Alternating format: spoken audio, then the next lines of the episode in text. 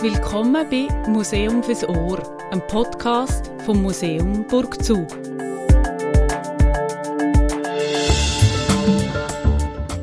Mein Name ist Michelle Jörg und heute möchte ich alle Zuhörerinnen und Zuhörer mitnehmen auf eine besondere Entdeckungstour durchs Museum.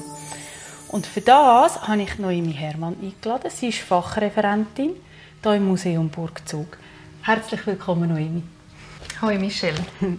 Schön, bist du da. Ähm, auf so einem Rundgang Noemi, durch unser Museum ist es ja so, dass man manchmal mehr und manchmal weniger offensichtlich altem Handwerk begegnet. Und zwar solchem Handwerk, das es heute fast nicht mehr gibt. Und ich würde gerne heute mit dir hier im Museum auf die Spuren gehen von diesen alten Handwerkskünsten und die etwas genauer anschauen. Meinst du, du könntest mir und den Zuhörerinnen und Zuhörern hier etwas erzählen? Ja, sicher, sehr gern. Ich denke, wir gehen doch am besten mal in den obersten Stock äh, vom Museum. Da hat es offensichtlich eine Werkstatt. Das ist nämlich die Schuhmacherei vom Schuhmacher Xaver Blum. Die Schuhmacherei, die wir hier im Museum Burgzug anschauen können, die ist bis 1990 in Risch im Kanton Zug gestanden. Und äh, der Schuhmacher Xaver Blum hat da während 60 Jahren in dieser Werkstatt bis zu seinem Tod geschafft. Wow. Aber das Geld, das er als Schuhmacher verdient hat, hat eben leider nicht ausgereicht, um seine Familie zu ernähren. Darum hat er nebenan noch als Sigrist in der Kirche von Risch arbeiten. Aber dass eben oft das Geld nicht langt, wo man durch sein Handwerk kann verdienen kann, das ist ja kein neues Phänomen und das werden wir dann auch noch später in einem anderen Beruf hören. Das Herzstück von dieser Werkstatt ist sicher die Werkbank da mit diesen vielen speziellen Werkzeugen und Messgeräten. Und eines davon ist der Schuhmacherkneif. Und im Zug nennt man das Kniepen. Und äh, das ist so, weil äh, die Form an den Felsabsturz beim Kniepen oberhalb von Goldau erinnert. Mhm. Spannend. Also, und jetzt hat es aber in dieser Werkstatt neben dieser Werkbank auch noch ein paar Maschinen. Ja, genau. Anhand von diesen Maschinen können wir hier im Museum die Mechanisierungsgrad von 1930 zeigen. Ja, bis auf die elektrische Schleif- und Ausputzmaschine sind all die Geräte äh, mit der Hand oder mit den Füßen betrieben worden. Und genau so mit all diesen mechanischen Geräten hat auch der Xaver Blum bis zum Schluss geschafft. Wow, das ist ja ähm, noch spannend, so viele Maschinen ohne Strom, oder? Kann man mhm. sich fast nicht vorstellen heute. Ja, und jetzt hat es hier ja auch noch ein Gestell gell, in dieser Schuhmacherwerkstatt und ich glaube, das sind die bekannten Leisten, wo es doch heisst, ähm, der Schuhmacher soll doch bitte bei seinen Leisten bleiben. Gell? Wie geht das Sprichwort? Das heisst doch irgendwie, ähm, bleib bei deinen Leisten. Genau, absolut. ähm, in diesem Wandgestell sind Serien von Schuhleisten aus Buchenholz aufgereiht und äh, die Leisten sind natürlich auch verantwortlich für die Passform des Schuh. Je nach Größe und Form oder auch die Absatzhöhe hat man die Liste können so auswählen und so den Schuhoberteil dann äh, drum nähen. Die erste Schuhmacherei in der Geschichte ist übrigens 3500 Jahre vor Christus äh, ein Sandalenmacher in Ägypten gewesen. Ähm, ah, okay.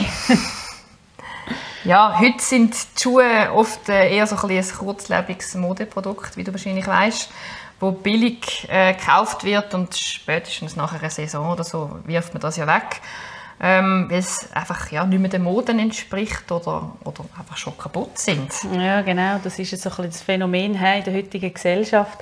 Aber lange war es ja so, gewesen, dass äh, so richtige Lederschuhe ja ein, ein, ein Luxusprodukt sind eigentlich, oder da?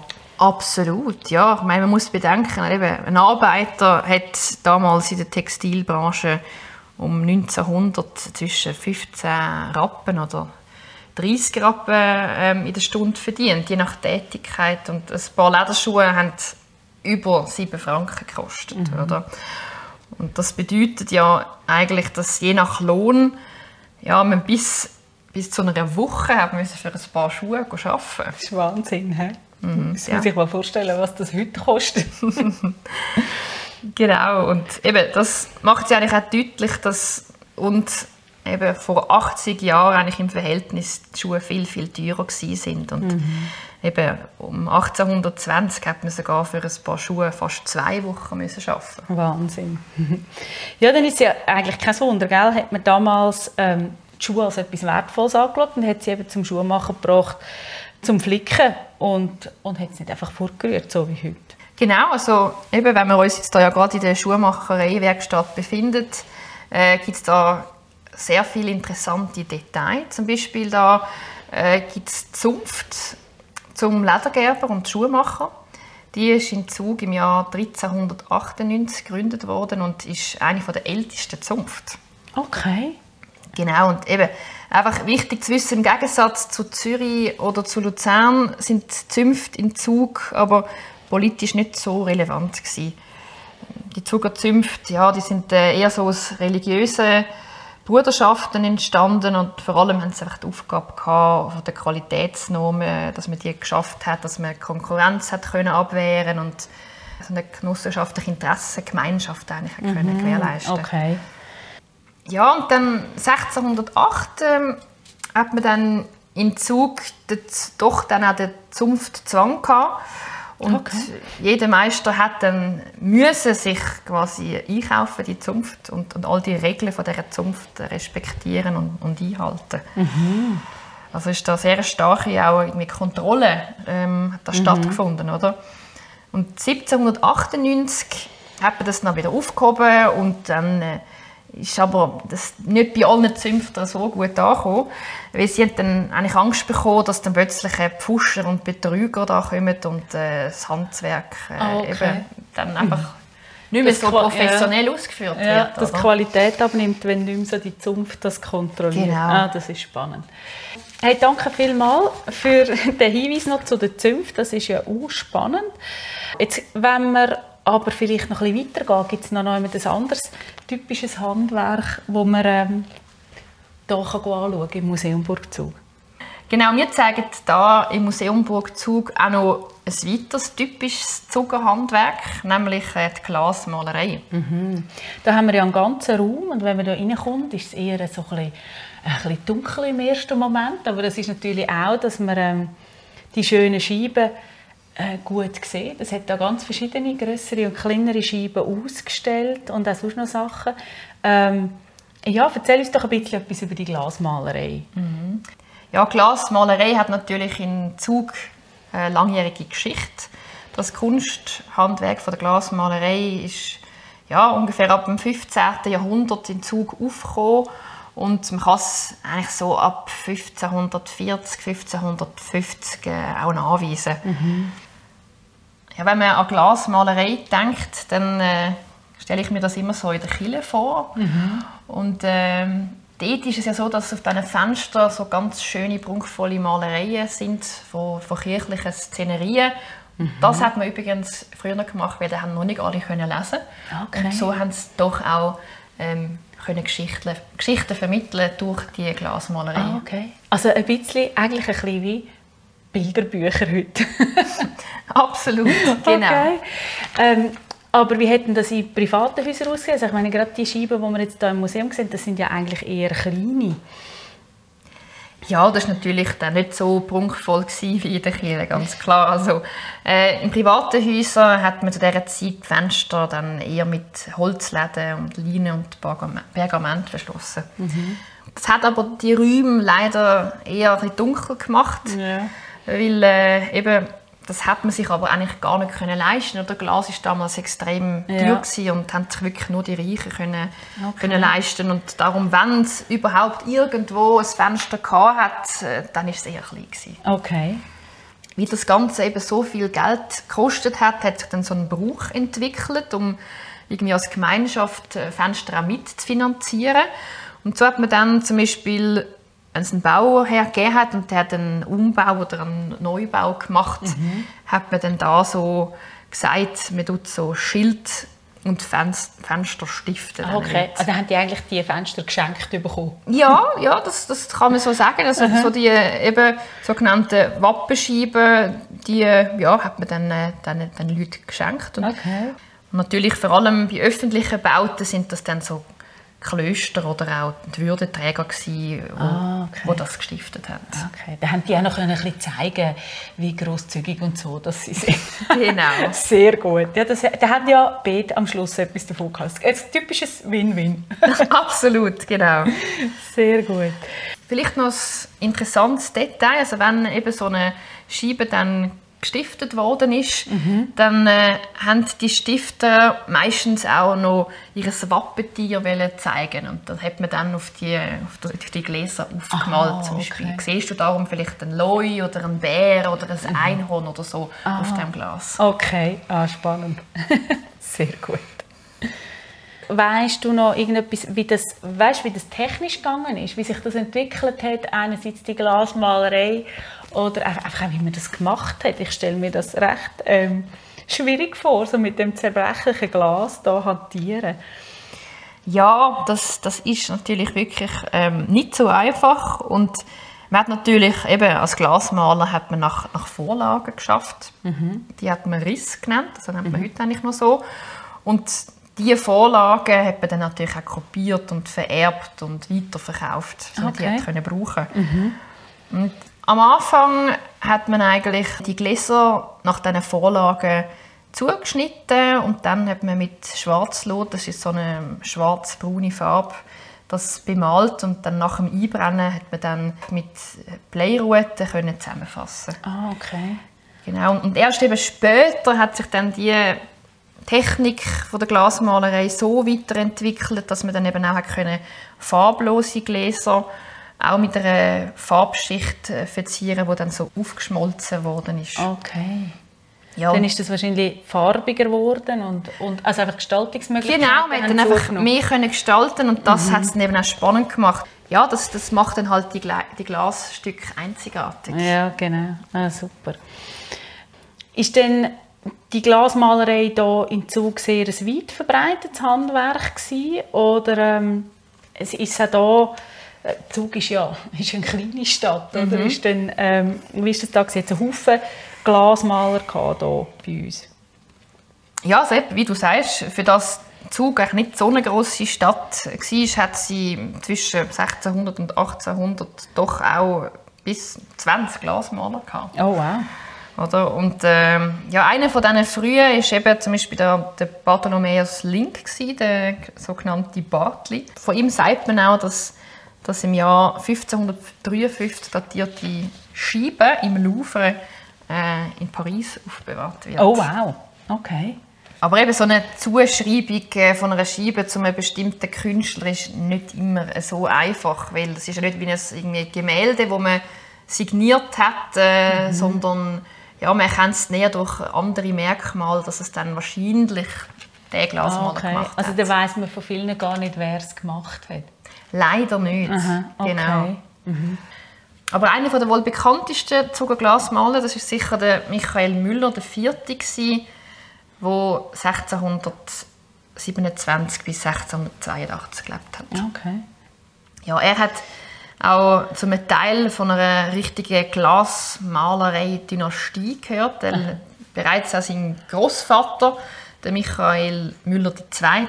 und auch sein Vater sowie auch sein Onkel und zwei von seinen Söhnen sind ebenfalls Glasmaler gewesen. Ah, okay. Ja, also die haben wirklich, die ganze Familie haben eigentlich dort Glasmalerei betrieben. Genau. Und eben schön ist natürlich, dass man eben wirklich noch viel signierte Scheiben hat können erhalten. Ah, super. Und was eben auch sehr schön ist, dass man sogar noch hat können ein ähm, Bestellbuch von ihm finden, wo er all die, die Aufträge dokumentiert hat. Ah, okay. Das ist natürlich eine super Quelle. He?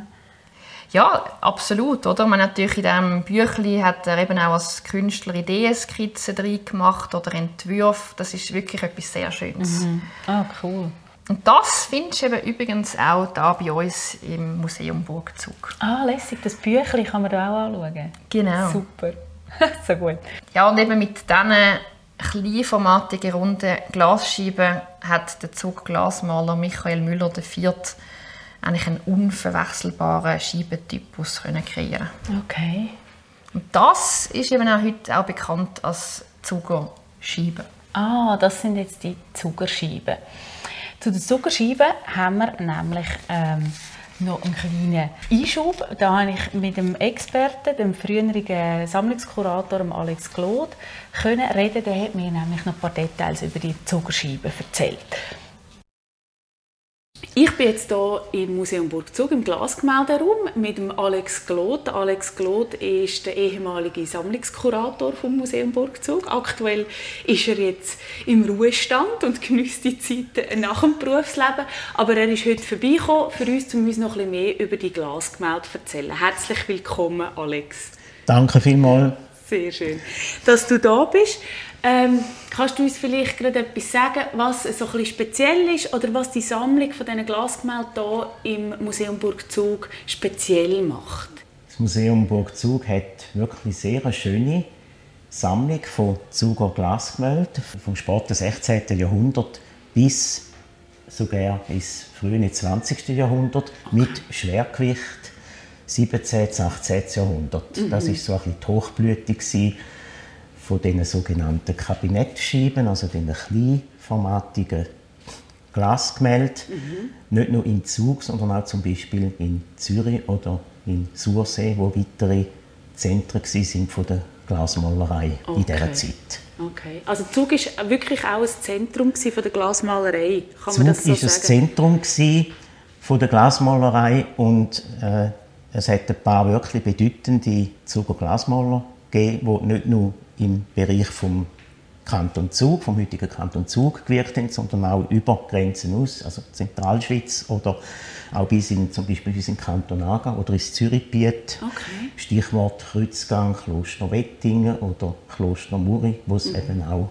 Scheiben hat von Zuckerglasmalern. Ah, sicher. Da kann man die dort noch, könnte man die dort noch anschauen? Sogar. Die kann man dort anschauen, ja. ja. ja. Sehr spannend. Sehr schön. Jetzt haben wir hier, wenn man ja ähm, im, in dem Glasgemälderaum schaut, hat man viele von diesen, von diesen hochrechteckigen Scheiben, wenn man da sieht. Es hat aber auch die mhm. kleinen Runden. Was sind denn das für die?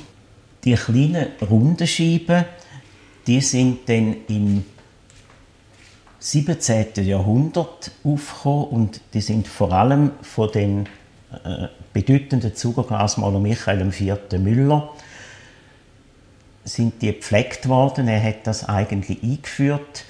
Das sind kleine Rundscheiben, sogenannte Monolithscheiben. Mhm. Darf ich gerade schnell fragen, was ist eine Monolithscheibe? Eine Monolithscheibe ist eine Scheibe aus einem Stück Glas. Und zwar in der Regel eben ein, ein, äh, weißes oder ein helles Glas, das man dann äh, bemalt hat. Und das hat den Vorteil gehabt, dass man keine Verbleiungen innerhalb der Scheibe hat müssen machen bei den grösserformatigen rechteckigen Scheiben und natürlich auch früher eben bei den grossen Killenscheiben hat man ja einzelne verschiedenfarbige Gläser hat man zusammengefügt, mosaikartig eigentlich zusammengefügt und hat das mit Bleistäben oder Bleiruten hat man das miteinander verbunden mhm. und bei diesen eben kleinen Monolithscheiben, wo von der Größe her ein Durchmesser so von 13, 14 bis 25 cm gehabt, also wirklich sehr kleine Scheiben. Da haben die Verbleiungen nicht müssen gemacht werden, da hat man einfach äh, den Rahmenverbleiung, also den, ja. den Rundrahmen mhm. rund um die Scheiben herumgekannt. Damit hat, natürlich auch, hat das natürlich auch nicht gestört im Bild, wenn man nicht ja. noch so hat durch, ja. durch, äh, durch die Scheiben durch. Jawohl. Man kann sagen, dass die kleinformatigen Scheiben eigentlich eine, eine Spezialität der Zuckerglasmaler sind. Eben der Michael IV. Müller hat also so Mitte 17. Jahrhundert hat er das eingeführt und das ist dann von weiteren Glasmalern bis so sogar bis in Mitte 18. Jahrhundert ist das dann weiter gepflegt worden. Mhm. Sind das dann auch die sogenannten Zuckerscheiben? Ja, man kann dem, man kann dem so sagen, ja. Mhm. ja. Okay. Das ist, weil er ein Zucker war und er das eigentlich ähm, sozusagen erfunden hat. Also angefangen hat, so zu arbeiten. Ja, also meiner, äh, meines Wissens ist das eigentlich der, mhm. der erste gewesen, oder der, ja, weit um der einzige, der das so eingeführt hat. Ja. Okay, ja. spannend. Ah, sehr schön. Und dann, die sind aber, die runden Scheiben sind auch so eingesetzt mhm. worden als, als Stiftung? Also hat man die auch verschenkt? Oder haben die auch noch andere ähm, Zweck gehabt, weil man sieht, das hat ja da wirklich ganz kunstvolle ähm, Scheiben mit ganz vielen kleinen Details. Also man kann da wirklich näher schauen und sieht ganz viele kleine Sachen. Ähm, sei es ja. Tier oder, oder eben auch so Schlachtszenen hat es oder eine hat es, wo man ähm, Katastrophe, die erste Seekatastrophe sieht, was ganz genau. lustig aussieht, wo die Häuschen dann im See schwimmen. und das ist ja ganz, ganz mhm. klein gemalt Ja, also ja. Das, die sind auch so verschenkt worden, solche Scheiben. Ja, das ist eigentlich kein Unterschied. Also die, die kleinen Monolithscheiben sind wie die grösserformatigen Rechteckscheiben auch so gestiftet worden. Mhm. Eben einerseits von, von der Obrigkeit äh, in öffentliche Gebäude wie Rathäuser oder Gaststuben oder Zunftstuben und so weiter oder dann eben vor allem von, von Privatpersonen in Privatwohnhäusern. Mhm. Das ist kein Unterschied gewesen. und auch von der äh, von der Ikonografie her, eben der Stifter ist vermerkt mit dem, mit dem Stifterwappen und äh, bildliche Darstellungen sind auch entsprechend analog zu den grösserformatigen Rechteckscheiben. Von daher hat es also keinen Unterschied. Es ist wirklich einfach äh, das, äh, das, Bildformat und ja. die Kleinteiligkeit eben von diesen Monolithscheiben, die ja. dann äh, speziell, kann man sagen, vielleicht speziell ein bisschen zuckerisch ist. Jawohl. Ähm, vielleicht noch, wenn man ja hier in diesem Raum steht, hat es neben den, all diesen Glasgemälden, die hier ja an diesen schönen Wänden ausgestellt sind, hat es ja tatsächlich die Fenster, die Butzenscheiben, die wir hier haben in der Burg, die ja auch so Glasgemälde eingelassen sind. Sind das noch so Originale, die die tatsächlich hier in der Burg sind oder hat man die dann im Zug von der Restaurierung und dem Umbau zum Museum so gemacht? Weißt du das? Ja, das ist tatsächlich so. Die Putzenscheiben, die sind ja auch nicht mehr original. Bei der, bei der Restaurierung von der Burg Ende 70er, Anfang 80er Jahre hat man natürlich die Putzenscheibenfenster hat man rekonstruiert. Also es mhm. hat, äh, meines Wissens hat es keine alte Putzenscheiben mehr. Man hat die natürlich nachgemacht. Und man hat aus der museumseigenen Glasgemäldesammlung hat man dann eben in unserem Glasgemäldekabinett im zweiten Obergeschoss hat man in die drei Fenster hat man aus der Sammlung drei Scheiben eingesetzt. Okay. Also es sind zwar mhm. originale mhm. alte Glasgemälde, aber genau. die sind nicht so hier in der Burg gewesen, Nein, früher. nein. Aber es könnte so oder ähnlich ausgesehen haben. Ja, eben mit, so, so wird anschaulich, wie das mhm. eben seinerzeit in diesen Privathäusern, bei diesen relativ kleinen äh, mhm. Fenstern dann ausgesehen hat, eben Putzenscheiben mhm. und dann eingelassen, sei es in der Mitte vom Fenster oder im, wie jetzt hier im, mhm. im Fall von der Burg im oberen Bereich, die, die eingelassene äh, Glasscheiben, die Farbscheiben. Mhm. Und dass man so kleine Fenster hatte, ist wahrscheinlich einerseits äh, dem Umstand geschuldet gewesen, dass eben das so teuer war und man gar nicht so riesige Fenster können machen Und das andere ist wahrscheinlich, dass es einfach auch sonst zu viel Wärme verloren hat, oder? Also das, das ist, ist ja richtig. nicht so isoliert gewesen, das war, da ist ja dann kalt reingekommen, oder? Ja, das, das ist richtig, ja. Mhm. ja. So, Noemi, das wäre jetzt unser kleiner Ausflug in die Geschichte der Glasgemälde. Dann haben wir hier noch ein paar schöne Hintergründe von unserem Experten Alex Gloth gehört. Wenn wir jetzt aber hier im Museum noch ein bisschen weitergehen, gibt es sicher auch noch ähm, mehr alte Handwerkskünste zu entdecken, vielleicht solche, die nicht ganz so ähm, offensichtlich sind wie jetzt die Glasmalerei, die wir ja hier jetzt im ganzen Raum angeschaut haben dazu. Genau, also eben früher natürlich auch ein sehr verbreitetes Handwerk ist Zinngüssen neben der Glasmalerei. Mhm. Und ähm, Sachen aus Zinn eben findet man da im Museum natürlich vor allem irgendwie auf diesen Kommoden, hat Krüge oder andere kleinere Gegenstände. Mhm. Genau, also man hat eben Geschirr, Kannen, Trinkbecher, Platten, Tintenfässchen und äh, auch zum Beispiel die, die Handwaschbecken, die du siehst da vielleicht bei diesem Buffet ähm, das hat man auch aus Zinn hergestellt. Ah, okay. Ah, das ist zum Handwaschen. Das genau. ist ja super praktisch. ja, das ist natürlich damals sehr wichtig, dass man eben vor dem Essen noch die Hände wäscht, aus mhm. hygienischen Gründen. Mhm. Aber eben natürlich, wie jetzt auch da, wenn du in diesen Räumen bist, da im Museum, dann äh, ja, weißt du ja, dass äh, die Sachen, die wir da sehen, das ist eher von gutbürgerlichen Familien oder eben adligen Familien, mhm. weil äh, die anderen haben sich so Geschirr aus, aus Zinn gar nicht können leisten. Das ist dann eher aus, aus Holz oder aus, aus Ton gewesen. Okay. Nachdem man natürlich die Zinngegenstände am Anfang eher so aus Deutschland importiert hat, haben sich dann so im Verlauf des 16. Jahrhunderts auch Zinngüsser da eben in, in Zug niedergelassen und dann hat eigentlich so die, die Stadt Zug sich auch so wirklich äh, als eine der wichtigsten Zentren vom Zinnhandel sogar ähm, können ja, ähm, herauskristallisieren. Okay, sehr cool. Wie hat man denn das hergestellt, die Zinnobjekte? Also hat man die auch irgendwie geschmiedet oder hat man das gegossen oder weißt du, wie das gegangen ist, wie man das gemacht hat?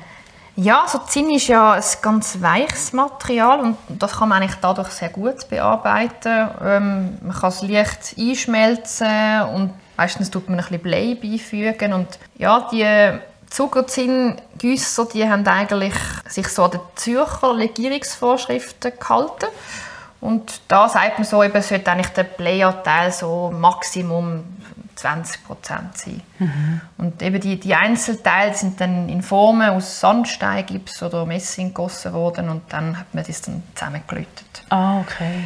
Genau, und dann eben, ähm, tut man die Gegenstände drehen, hämmern, schleifen und so ähm, gibt es dann eigentlich die Form. Okay, also man hat wie zuerst die Einzelteile gemacht und wie zusammengefügt und es dann noch so äh, veredelt, in dem Sinn am Schluss. Genau, also dann eben natürlich dann im nächsten Schritt eben kann man noch dekorative Elemente zuführen, wie vielleicht Gravuren oder so. Mhm, okay. Aber eben auch da wiederum ähm, hat man eigentlich auch wollen, eben Qualität garantieren oder eben wenn man Besitzer war von so einem äh, Zinngegenstand ähm, hat man wollen wissen, wer das gemacht hat und darum mhm. hat natürlich jeder Zinngüsser auch ähm, einen persönlichen Stempel gehabt und das hat er dann auf das Produkt drauf gemacht. Ah, okay. Dann hat man gewusst, was von wem ist. So, was.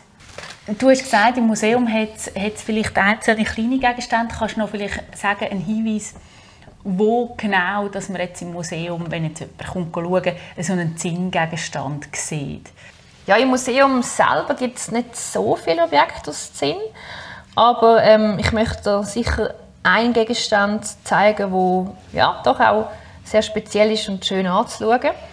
Und ähm, ja, so erst eigentlich gegen das Ende des 19. Jahrhunderts hat man in den Häusern ja fließendes Wasser gehabt. Ja, stimmt. Vorher hat es das gar nicht gegeben. Genau. Und damit eben dann die Herrschaften können, haben können so in der guten Stube doch ihre Hände waschen, hat man dann so eine, eine Nische im Stubenbuffet gemacht, sogenannte Genterli, also so einen schmalen Schrank.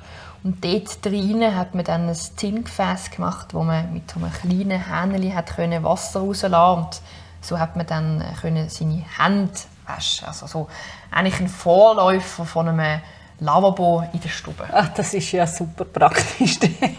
dann hätten wir das Brünneli gerade direkt in der Stube gehabt. so gut. Jetzt, wenn wir aber da schon ja in dieser Bürgerstube sind, eigentlich in dem blauen Zimmer, hat es ja da gerade auch noch ein Objekt, wo man auch noch ein Handwerk sehr gut kann zeigen kann, durchaus heute ja auch noch verbreitet ist oder mindestens nicht ganz so vergessen wie jetzt zum Beispiel die Zinnobjekte haben wahrscheinlich die wenigsten Leute daheim. Aber da hat es einen wunderschönen Kachelofen. Und das trifft man ja vielleicht eher mal noch an, genau, heutzutage. Weißt du etwas über die Geschichte von diesen Öfen hier? Ja genau, also der schöne Kachelofen da mit dem Ofenbänkchen, der stammt wahrscheinlich aus einer Luzerner Hafnerei, mhm. aber in Zug hat es natürlich auch mehrere Hafnereien gegeben. Eine, ähm, wo ich dir genau möchte dazu etwas erzählen, das ist der von Josef Anton Kaiser gewesen. Der hat 1859 bis 1923 gelebt. Er hat können Öfen dann auch in, in Landes- und Weltausstellungen präsentieren und, und so eigentlich auch ein, sogar ein internationales Klientel können Oh wow, das ist ja cool. Interessant ist vielleicht noch, dass der Kaiser so eine Vorliebe für die neue Renaissance hat. Das heißt eigentlich, wenn so die Öfen ähm, so gebaut, dass sie sogar noch ein bisschen älter aussehen, also mhm. eigentlich an andere Zeiten erinnert und äh, okay. eben, man sagt mir auch Historismus und das mhm. ist dann so ein bisschen damals eine Modeerscheinung eigentlich gewesen. Okay. Es gibt also gar noch so ein einen romantischen Teil so in dieser Geschichte von Josef Anton Kaiser, genau. Also, weil zum Beispiel seine Frau, Elisabeth, die ähm, hat äh, zuerst, also so 1888, als Keramikmalerei in seiner Haferei geschafft und mhm. dann haben die dann sogar 1894 geheiratet und eine Familie gegründet. Ah, okay. Also das heisst, sie war zuerst seine Angestellte und nachher seine Frau geworden. Genau, ah, schön. und geheiratet. Sehr gut. ja, ähm, Gibt es denn aber noch weitere Öfen äh, in der Burg, die man könnte anschauen könnte? Das ist ja wahrscheinlich nicht der einzige, den wir hier haben im blauen Zimmer. Ja, natürlich. Also ein Ofen, der mir jetzt besonders gefällt, weil er wirklich wunderschöne ähm, Bemalungen hat, ist der im sogenannten Hediger-Zimmer von der Burgzug. Mhm. Und ähm, der ist von Josef Martin Gottfried Hediger, äh, wo ja da als zweitletzter privater Besitzer in der Burg gewohnt hat, äh, 1901 ähm, vom Hafner Kaiser in Auftrag gegeben worden. Und ähm, ja, die, die Kachel von diesem Ofen hat äh, zum Beispiel eben Elisabeth, also die Frau vom, vom äh, Herrn Kaiser, bemalt. Ah, ja, also wenn man das anschaut, das war ja wirklich eine richtige Künstlerin. Gewesen. Das ist wirklich schön. Absolut, genau. Mhm. Und eben natürlich vor allem noch mit der romantischen Geschichte Ja, hinter, genau, das ist gerade noch besonders schön.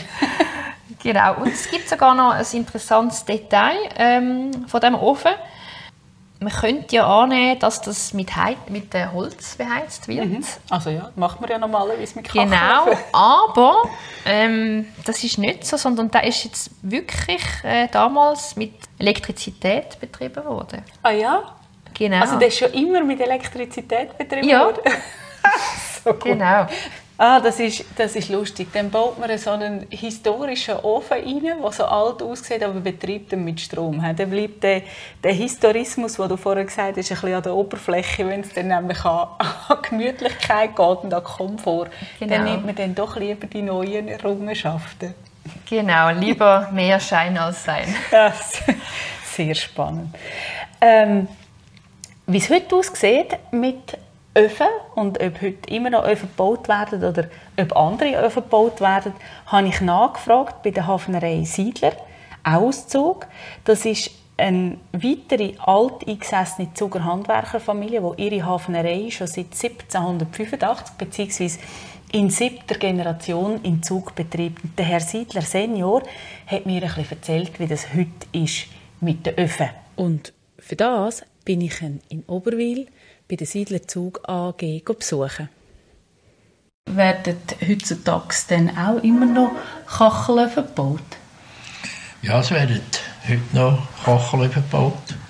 Aber es ist äh, regional natürlich verschieden. Vor allem in den, in den ländlichen Gegenden, der Ostschweiz, Bündnerland oder Bernbiet, dort werden ja vor allem noch Kacheln verbaut. Hier in den städtischen Gebieten weniger. Mhm. Weil ja die Kacheln sind meistens ja in, in Bauernhäusern gebaut worden oder in Einfamilienhäusern. Und dort, wenn wir jetzt hier zuschauen, werden ja praktisch keine Einfamilienhäuser mehr gebaut. Und äh, im Bündnerland oben ist auch natürlich, sind auch Specksteine sehr bekannt. Mhm. Und äh, der Hafner tut sich halt hier eher äh, befassen mit Restaurieren von Öfen oder Renovieren, je nachdem zum Teil äh, mit sogenanntes Umsetzen, das heißt, also, dass ein bestehender Ofen sorgfältig abgebaut wird und, und wieder genau frisch aufgebaut wird, einfach mit einem neuen Innen Innenraum oder mit einer neuen Führung und neuen Rauchgaszeugen. Aber das Kachel mhm. selber, man tut so einen Ofen zuerst fotografieren, aufzeichnen. Es wird dann äh, jede Kachel und äh, Bezeichnung, Nummern über. Und dann baut man die sorgfältig ab und tut die Kacheln wässern, dass eigentlich der Lehm sich auflöst. Die richtig reinigen, dann wieder trocknen. Und dann kann man eigentlich den, den Ofen wieder äh, aufbauen, je nachdem. Vielleicht ist er auf einer Sandsteinplatte oder je, die Unterkonstruktion. Je nach Ofen ist das sehr verschieden. Da kann man den wieder aufbauen und innen dran kommt, kommen dann mit neuen feuerfester Stein wird der Feuerraum entweder mit einer geraden Abdeckung oder mit einem Gewölbe wiederhergestellt. So, also vor allem bei den sogenannten Speicheröfen ist das, ist das der Fall. Oder? Okay. Oder?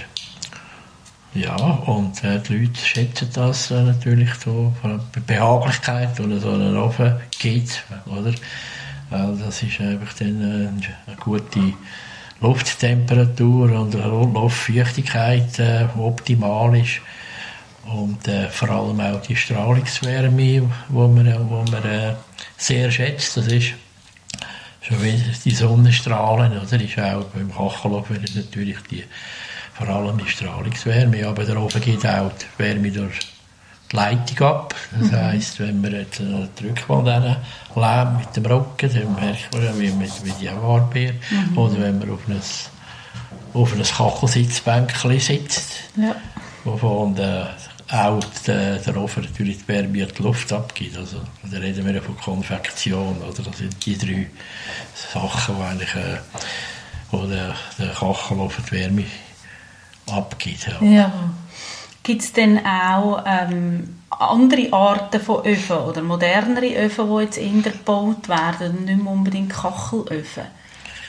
Ja, es ist so, heute äh, werden vor allem Kachelöfen mit grossformatigen Kacheln gemacht, zum Teil. Ein bisschen auf moderne Art. Es werden auch Öfen zum Teil verputzt, dass man einfach den, den Ofen aus feuerfesten Stein macht und statt Kacheln die, die Oberfläche verputzen oder zum Teil gemischt mit Kacheln und mit, mit mhm. verputzt. Das ist so ein bisschen der Trend. Äh, es gibt aber auch natürlich noch nach wie vor als mit herkömmliche äh, Öfen, je nachdem, also so mit einem Bauernhaus, wo, äh, wo irgendeiner muss ersetzt werden muss, also die wieder alte Traditionen wieder aufgebaut wird. Mhm. Haben Sie denn das Gefühl, dass jetzt das Holz als, als erneuerbare Ressource, als Brennstoff auch noch so ein bisschen mitspielt bei den, bei den Leuten, wenn sie sagen, ja, was wollen wir für eine Heizung, bauen wir einen Ofen ein, bauen wir ein Schmine ein? Ich glaube schon, dass hier heute Überlegungen gemacht werden in mhm. dieser Hinsicht. Wenn man jetzt sieht, wie der Ölpreis auf ist und mit, mit dem Gaspreis auch auf ist, oder wenn man nicht weiß genau, wie, wie sich das entwickelt, oder? Mhm. Dass man da schon wieder... Äh, äh, sich mehr Gedanken macht, soll man mit Holz, mit, mit Pellet oder, oder mit äh, Schnitzel, je nachdem, mhm. heizen, wo es schon nicht einfache Anlagen sind, oder? Also wenn ich so, wenn ich so mitbekomme oder sehe. Jetzt, Sie in Ihrem Arbeitsalltag machen Sie eher ähm, Renovationen, haben Sie gesagt, von alten Öfen oder mehr Neubauten noch? Also Sachen eben. Mhm. Ja, ist natürlich ganz stark zurückgegangen. Wenn ich denke, vor, vor vielleicht 40 Jahren haben wir äh, noch so viel eigentlich noch neue Öfen gemacht. Gehabt. Fast, fast zwei Hafner gehabt, äh, wo, wo sich fast nur mit, mit dem befasst haben. Oder? Und nach, wo, ja, fast 50 Prozent von unserer Arbeit so noch Hafnerarbeit sind. Und nachher ist es, ist es dann... Äh, schon jetzt abgegeben Sachen.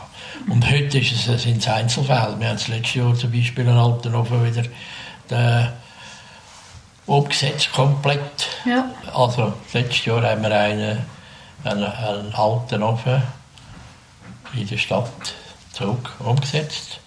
Das ist eigentlich eine schöne Sache geworden. Und äh, ich habe auch einen alten Kaiserofen, habe jetzt äh, über ein paar Jahre re renoviert. Ja. Der ist auch aus, aus dem Jahr, glaube auch 1889, wenn mich nicht täusche. Der war in Mühlhausen. Gewesen. Okay. Und ist dann äh, wieder zurückgekommen in die Schweiz. Und auch selber die, äh, über, über äh, ja, Monate an dem gearbeitet, um, mhm. um die Kacheln wieder äh, zuerst komplett zu reinigen und zu trocknen und nachher wieder äh, zusammenzuleimen. Es hat Teile gehabt, die sind drei, vierfach gebrochen gewesen. Mhm. Der Ofen ist jetzt äh, verpackt und die Idee ist, dass er irgendwann wieder noch sollte, äh, aufgestellt werden ja. Dass er wieder einen Platz bekommt. Ja, genau. Ja, liebe Noemi, das wäre jetzt eben der Herr Siedler gewesen, der uns etwas erzählt hat über die Geschichte von diesen Kachelöfen. Wir sind jetzt eigentlich schon fast von zuunterst bis zuoberst das ganze Museum gelaufen und haben einen Haufen spannende Geschichten, dazu eben die zwei Experten gehört und wissen jetzt definitiv mehr über all die alten Handwerke, die man hier im Museum Burgzug entdecken kann. Natürlich kann man, wenn man hier bei uns auf Besuch kommt, die Sachen auch anschauen. Jetzt möchte ich aber vor allem ähm, mich bei dir ganz, ganz herzlich bedanken für die tollen Geschichten und all deine Erzählungen. Schön hast du uns mitgenommen auf den Rundgang. Danke vielmals, Noemi. Sehr gerne, es hat auch mich gefreut und äh, eben, wir mich natürlich freuen, wenn äh, wir wieder mal so einen Rundgang da durchs Museum machen können. Ja, genau, wer weiß. Ähm, was uns als nächstes in den Sinn kommt, wo wir da noch könnten, äh, Geschichten hinter dem Objekt erzählen für die Leute. Wunderbar. Also, hey, dann wünsche ich dir noch ganz eine gute Zeit und bis gleich. Bis gleich, danke dir. Danke vielmals auch allen Zuhörerinnen und Zuhörern fürs Interesse. Das ist der Podcast Museum fürs Ohr vom Museum Burgzug. Den kann man hören auf unserer Website www.burgzug.ch oder auf allen gängigen Podcast-Plattformen. Vielen herzlichen Dank fürs Zuhören und bis zum nächsten Mal.